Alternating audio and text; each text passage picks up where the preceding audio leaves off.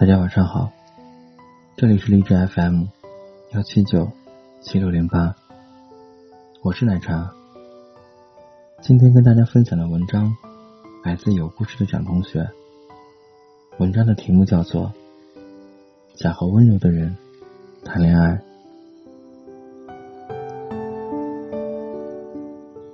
刷微博的时候，看到一条关于吴尊的动态。他有一次采访的时候，被问到：“你长得这么帅，又和那么多好看的女明星合作过，你老婆会不会吃醋啊？”他回答说：“完全不会啊，因为我在片场发生的任何，都会事无巨细的和他说。我工作之余，每天都会和他打电话。”除了和他分享我的日常以外，我也想要知道他在干嘛，有没有想我。还有一次录访谈节目的时候，鲁豫问吴尊：“这么幸福，有没有秘诀？”吴尊说：“我并没有觉得自己很厉害，相反，我觉得所有人都可以像我一样，只要你用心。”只要你真的把感情放在第一，然后你做每一件事的时候，都会为对方着想。讲真，吴尊是我觉得为数不多的，只看一眼就觉得温柔到想要嫁的那种类型。怎么会有人这么这么爱自己的老婆呢？十六岁那年，和这个女孩确认过眼神，结果就决定了。要认认真真爱这个人一辈子。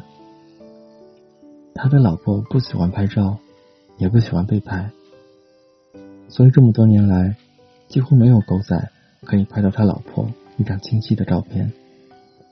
吴尊是有多用心，才能把自己喜欢的女人保护的这么好？他每次在镜头前提及自己的老婆、孩子和家庭的时候，忍不住嘴角上扬的样子，真的很温暖。一看就是掉在了爱情的甜蜜罐里，才能一直笑得那么甜。我的好朋友前段时间恋爱了，经常自顾自的傻笑，整个人都浸在了蜜罐里。他说自己这次是遇见真爱了，很踏实，很安心，每天都被温柔相待。男生每天都会给她打电话，喊她起床，然后帮她去买早饭，再送她去公司上班。两个人不在一起的时候，他会时不时的发来信息，哪怕他什么都没问，他也会主动告诉他自己在做些什么，和谁在一起。只要他加班，男生都会去接他。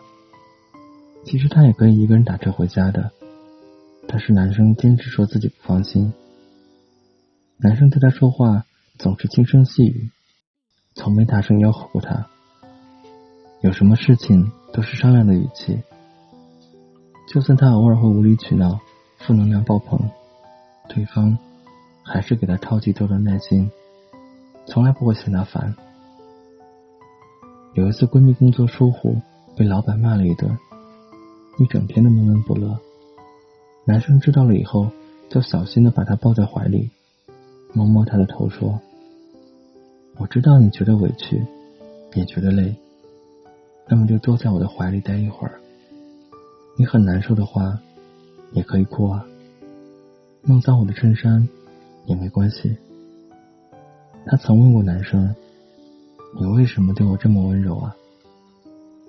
男生说：“说来可笑。”我其实不是一个性格特别温柔的人，我以前挺暴躁的，也很大男子主义。但自从和你在一起，每次看着你的时候，想摘星星给你，想把全世界的美好都给你。也许，真的是温柔的人，才懂得怎么去爱。